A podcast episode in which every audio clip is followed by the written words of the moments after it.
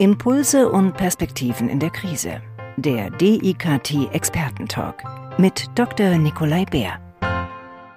Ja, herzlich willkommen. Heute sprechen wir im DIKT Expertentalk mit meiner lieben Kollegin Sabine Altena.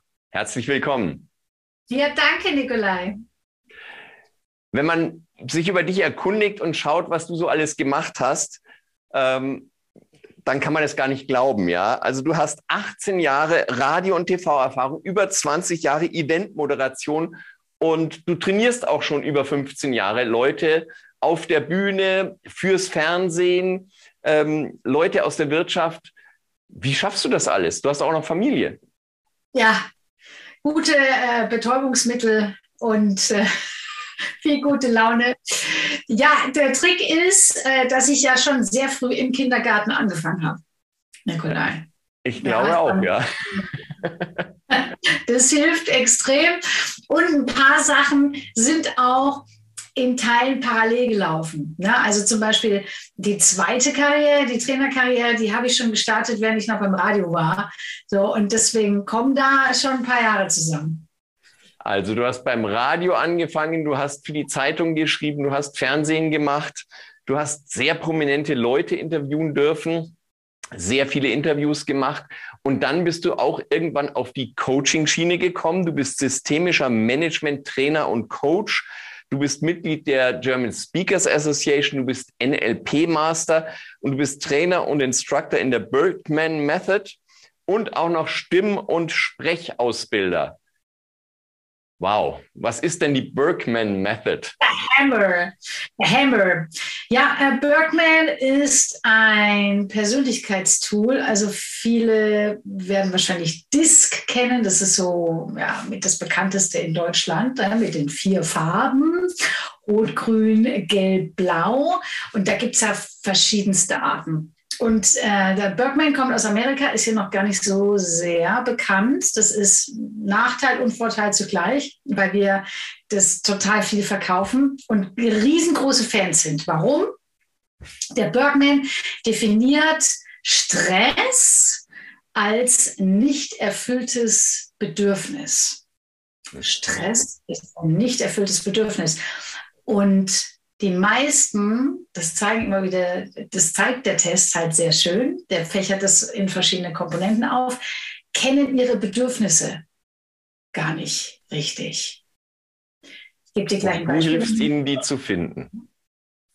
Ich helfe ihnen zu finden, ja, der Bergman hilft ihnen, die zu finden.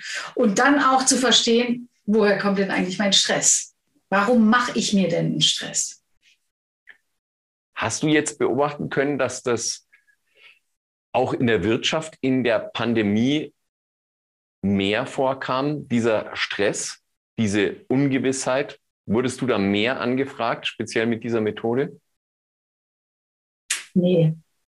Nee, äh, das, nee, weil der Stress haben alle, vor allem die, die dann auch gleich umgesprungen sind auf äh, die Online-Trainings, haben die so oder so, ob die jetzt in der richtigen Welt sind, in der, also real mit viel Reisen und viel Meetings oder ob die jetzt in dieser virtuellen Welt sind. Aber in der virtuellen Welt haben sich jetzt natürlich über die Monate ganz andere Sachen rauskristallisiert, die keiner so auf dem Schirm hatte. Ne? Die ganzen Back-to-Back-Meetings alleine. Also, dass ein Termin endet um elf und dann geht schon das nächste Meeting los und so den ganzen Tag.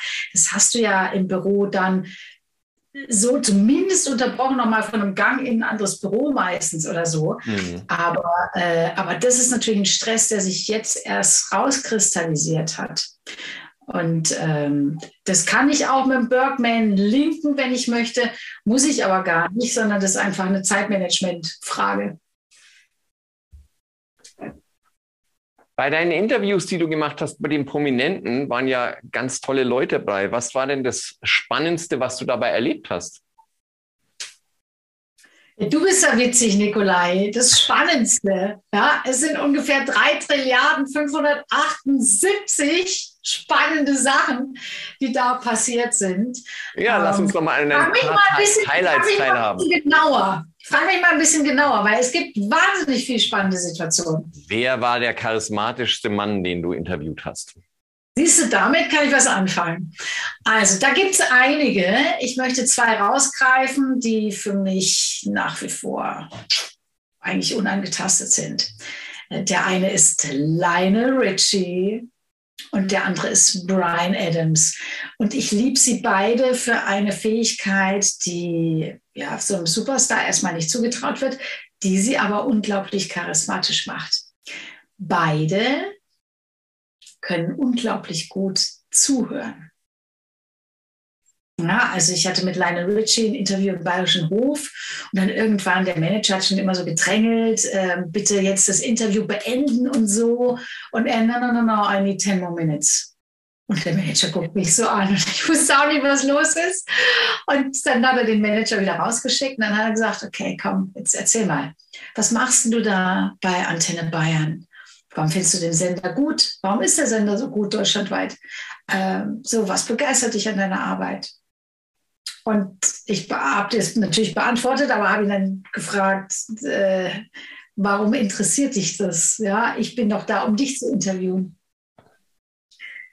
Und dann sagt er, ach, weißt du, es sind Leute wie dich, die dafür sorgen, dass ich seit 40 Jahren das machen kann, was ich am aller, aller, allerliebsten mache auf der Welt, nämlich Musik.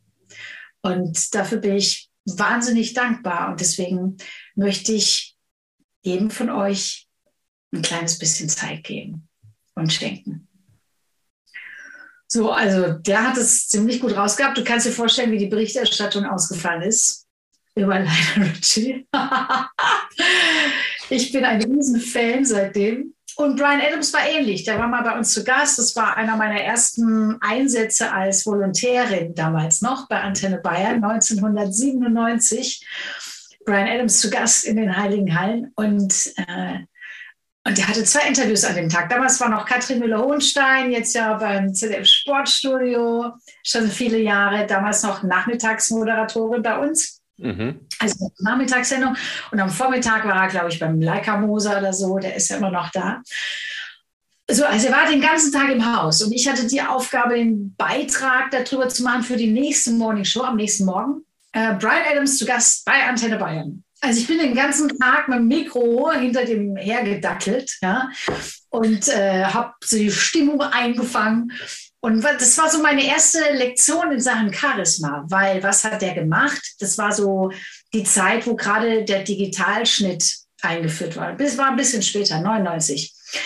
Und das war in Amerika auch noch nicht weiter. Also es war nicht mehr so, dass man händisch so die ganzen Tonaufnahmen geschnitten hat, sondern plötzlich im Computer fand der wahnsinnig spannend, wie dann auch der Ton geschnitten wird und dann direkt ins Sendestudio geschickt wird und da ein Knöpfchen gedrückt wird und dann ist der Ton da und so. Und dann hat er sich in der Redaktion das zeigen lassen, stundenlang. Und du kannst dir vorstellen, die Leute, als er dann wieder weg war, saßen alle da drin und haben sich angeguckt und haben sich gesagt, ich kann es nicht fassen. Brian Adams stand gerade eine halbe Stunde hinter mir und hat sich erklären lassen, wie ich hier was mache. Ja, so also ganz untypisch für so einen Star, aber eine große Lektion in Sachen Charisma, und da ist der Kreis. Charisma hat ja oft gar nicht so viel mit einem selber zu tun, sondern damit, wie man mit anderen Menschen umgeht und wie sehr man bei ihnen ist und ihnen zuhört. Und da waren die zwei wirklich spitzenmäßig. Und wenn ihr mal bei einem Brian Adams Konzert seid, ja, das muss man übrigens gar nicht mögen, die Musik, um so ein Konzert grandios zu finden. Das ist eigentlich wie ein Gottesdienst. Da stehen alle von Sekunde eins bis zum Schluss. Und dann hat er immer einen Song. Das ist When You're Gone. Den hat er mal mit äh, Mel B oder C. Ich glaube Mel C. Sporty Spice. Mit der hat er den gesungen. Und, ähm, und den, die hat er ja nie dabei, so jetzt heute auf Konzerten. Deswegen holt er sich zu dem Song immer einen Fan auf die Bühne. Und der darf sich aussuchen, was er macht. Ob er singt oder sie oder äh, ein Instrument spielt, was auch immer. Und vorher gibt es noch Chit-Chat mit Brian Adams. Und das ist immer ein absolutes Highlight für jeden natürlich, weil in dem Moment wieder mal steht nicht er im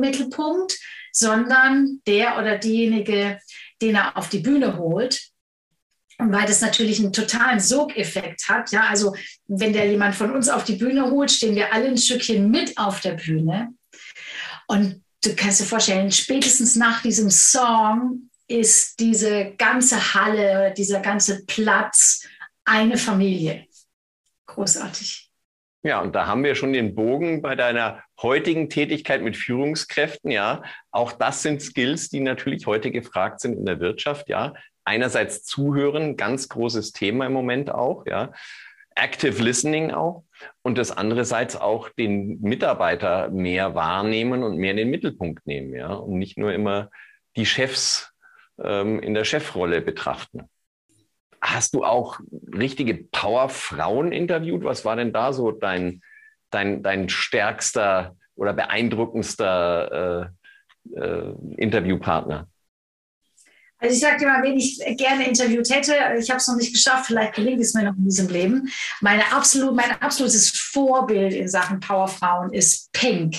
Ich finde Pink großartig, weil sie es nicht nur versteht, äh, ja, große Hallen zu füllen wie keine andere. Ähm, aber sie hat halt auch ein ganz klares, sie bringt immer wieder ganz klare Statements, äh, die sich nicht an Klischees orientieren. Ja, die macht, was sie will. Und ich glaube, das ist für uns Frauen ganz wichtig, dass wir lernen, äh, nicht in Klischees zu denken, nicht in Idealen, sondern da so ein erfrischendes Gegenbeispiel bekommen in Form von Pink, die äh, ganz viel ganz anders macht. So und trotzdem so ein großes Herz hat und so viel Liebe für alle Fans. Also das finde ich ist ein Riesenvorbild. Und ansonsten von den Frauen. Die Frauen im Showbusiness, ja, da gibt es ja ganz viele und ich kann auch von vielen äh, komischen Momenten erzählen, also lustig sowohl als auch strange. Ah, hatte ich wen, wen ich immer äh, super fand, ist Gwen Stefani von No Doubt, aber da merkt ihr auch wieder, die ist auch wieder ein bisschen anders. Ja, die ist früher auch in den 90ern in ihren Armeeklamotten auf die Bühne gekommen. Super süß natürlich immer, aber trotzdem auch einen Kontrapunkt gesetzt und war immer eher äh, ein bisschen Burschikose auf der Bühne, was ich auch immer toll fand als, ähm, als Kontrapunkt. Und natürlich meine hochgeliebte, tolle Barbara Schöneberger, so die ich einfach liebe dafür, dass sie so ist, wie sie ist und frei Schnauze schwätzt und es aber trotzdem hochprofessionell hinkriegt, auch wenn es mal brenzlig wird. Das ist eine große Qualität. Nun ist eines deiner großen Thema Schlagfertigkeit. Also du unterrichtest Leute auch in Schlagfertigkeit. Ähm, konntest du da auch was von, aus diesen Interviews lernen? Und wie wichtig ist Schlagfertigkeit in der Wirtschaft zum Beispiel? Total wichtig. Ständig. Ständig. Das also, je, je höher ich rutsche im Rang, desto größer sind ja die Näpfchen mit dem Fett, die da rumstehen. Ja? Und desto mehr kommt es darauf an, was ich eigentlich sage und wie ich mit Einwänden umgehe, mit Kommentaren. Was mache ich da eigentlich draus? Ja, wann muss ich da eine zurückgeben? Klammer auf, in den seltensten Fällen sinnvoll, Ausrufezeichen, Klammer zu. Also, weil ich will ja gelassen wirken. Und wann immer ich Puff eine zurückgebe, bisschen Olli Pocher-Style. Olli Pocher ist wahnsinnig schnell im Kopf, also vermeintlich super schlagfertig, aber halt tendenziell oft unter der Gürtellinie. Mhm. Und äh, ich bin ein großer Verfechter der eleganten Schlagfertigkeit, weil natürlich, wenn jemand gleich unter die Gürtellinie geht, hätte ich ja immer den Eindruck, oh, den habe ich jetzt aber getroffen. Haha, super. Und es schafft auch meistens keine gute Atmosphäre. Ne? Also wie kriege ich es hin, dass es ein Win-Win wird für alle? Und ich hatte da natürlich, also auch in, natürlich habe ich, um auf deine erste Frage zu kommen und das zu linken, natürlich hatte ich zahlreiche Situationen. Das war mein halbes, nee, mein 80 Prozent meines Lebens in den Medien. Ähm, gerade auf der Bühne schlagfertig zu sein, also spontan zu reagieren, weil egal, was wir vorbereitet haben, es war ja immer irgendwas anders als geplant. Gast soll von da kommen, kommt von da. Äh, Gast soll überhaupt auf die Bühne kommen, verläuft sich hinter der Bühne. Äh, Gerade noch Sonne, äh, in einer Minute Sturm. Ähm, oder ich sitze im Studio, äh, spreche noch, da gab es ja noch Live, Live-Sendungen, richtig live, läuft Musiktitel, Gast im Studio. Und dann geht es darum, okay, nach dem Song machen wir das und das. Und dann sage ich das und dann könntest du das sagen. Okay, super. Song ist aus. Ja, sitzt da Robbie Williams oder Peter Maffay äh, und die machen was komplett anderes. Komplett anders als abgesprochen. Robbie Williams, weil er es lustig findet, Peter Maffay, weil er es vergessen hat. Ja, egal. In jedem Fall kann ich ja jetzt nicht sagen, ey, Alter, so war es nicht abgesprochen. Ja, so, ich muss jetzt ein Win-Win schaffen. Für den, für mich, aber auch bitte, und für den Sender und für den Hörer. Also wie kriege ich es hin, geschickt mit Sprache, Körpersprache und Stimme, dass es ähm, eine verträgliche Situation für alle ist. Das mache ich. Kann jeder lernen, schlagfertig zu sein? Ja. Und jetzt ist es manchen natürlich mehr in die Wiege gelegt. Das ist also eine Charaktersache, ja, auch wie proaktiv bin ich, wie mutig bin ich, ähm, wie kreativ bin ich, wobei auch das glaub, alles lernbar ist wie es war mein Elternhaus. Ja, also wie viel durfte ich da auch sagen, wie, wie stark durfte ich da voranpreschen, wie sehr wurde mir der Mund verboten. Das sind natürlich schon alles Faktoren, die ja den weiteren Weg formen. Aber das heißt ja nicht, dass das, was da geformt wurde, nicht wieder entformt und neu geformt werden kann. Und was wir machen bei den Schlagfertigkeitskursen ist, dass wir uns auch wieder hier von drei Punkten nähern. Es steht und fällt immer wieder alles mit Körpersprache und Stimme. Und dann eben diversen Techniken. Ja, also es gibt ganz verschiedene Schlagfertigkeitstechniken. Es gibt natürlich auch Sprüche oder Reaktionen, die ich anwenden kann, wenn ich einen totalen Blackout habe. Und ich glaube, es kommt ganz stark darauf an, jetzt nicht tausende von Techniken dann zu haben, sondern zu gucken, okay, was passt denn zu mir, zu meinem Typ? Sondern habe ich drei, vier in der hohlen Hinterhand und die hole ich dann raus. Wie zum Beispiel ein Wort, vielleicht hast du auch so ein Lieblingswort, das verwendest du in ähnlichen Situationen immer. Das ist das gleiche Wort, aber es passt auf verschiedene Situationen. Und genauso ist es mit der Schlagfertigkeit im Grunde auch. Und es ist ja nie ein Mittel, um einen Konflikt beizulegen. Aber wo es sehr helfen kann, ist zum einen in einem Meeting, wenn wir jetzt im Business-Kontext bleiben, in einem Meeting gut zu überleben, äh, gut dazustehen und in jeder Situation auf Augenhöhe zu bleiben weil ich natürlich auch ganz viele Menschen hier habe, die dann sagen, ja, und dann hat der das gesagt oder die hat dann das gemeint und dann wusste ich nicht, was ich sagen soll. Und das tragen die Jahre mit sich rum.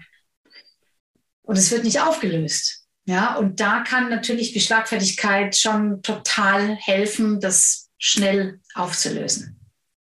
Jetzt geht es weiter ums Thema Coaching. Wir machen ja zusammen auch Coaching demnächst bei der DIKT Academy. Da geht es mhm. auch ums Thema Online. Und da schon mal die Frage, gibt es denn einen Unterschied Schlagfertigkeit auf der Bühne einerseits und zum Beispiel online andererseits?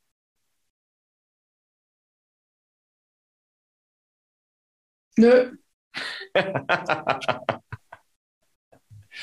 Man soll offene Fragen stellen. Noch, Wie ist der Unterschied? Helmut Schmidt, der Willy Brandt war es, glaube ich. Willy Brandt wurde mal von einem Reporter interviewt.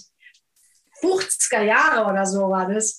Und der hat lauter geschlossene Fragen gestellt. Das ist herrlich, sieht, kann man jetzt noch sehen im Netz äh, auf YouTube. Ja, nur geschlossene Fragen gestellt. Willi Nowotny, äh, wie hieß der? Nowotny, auf jeden Fall der Journalist, weiß nicht, wie der Vorname war. Friedrich. Und, ähm, und ist, der hat immer eingeläutet mit, sind Sie nicht auch der Meinung, äh, sind Sie der Annahme, dass? Und Willy Brandt immer nur, ja, nö, ja, und du siehst, was es ihm, weil er grinst dann so, was es ihm für einen Heiden Spaß macht, nur kurz mit Ja und Nein zu antworten. Sorry, muss ich jetzt tun, war eine Steilvorlage. Ja.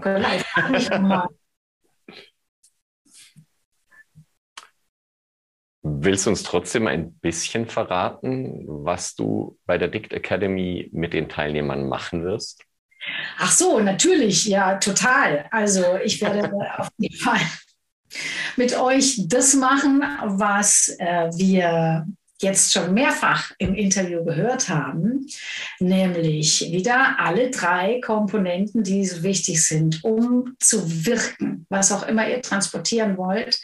Äh, Körpersprache, Stimme und Rhetorik. So, und ne, der, der eine mag nur souverän wirken wollen, der andere mag ähm, möglichst so schlagfertig, äh, fröhlich wirken, was auch immer ihr erreichen wollt. Ähm, die drei Stellschrauben sind es und da werden wir natürlich ganz viel machen, auch ganz viel Techniken und was mir, wie euch, allen anderen Trainern auch, die wir das da zusammen machen, total wichtig ist, ist halt auch, dass es Spaß macht. Ja? Deswegen wird es immer sehr lebendig und sehr lustig, weil dann lernt sich halt auch einfacher. Dabei geht es ja ums Thema Weiterbildung für Trainer und Coaches. Du hast ja sehr viel in deinem Leben gemacht, unterschiedliche Ausbildungen, bist immer wieder dran geblieben.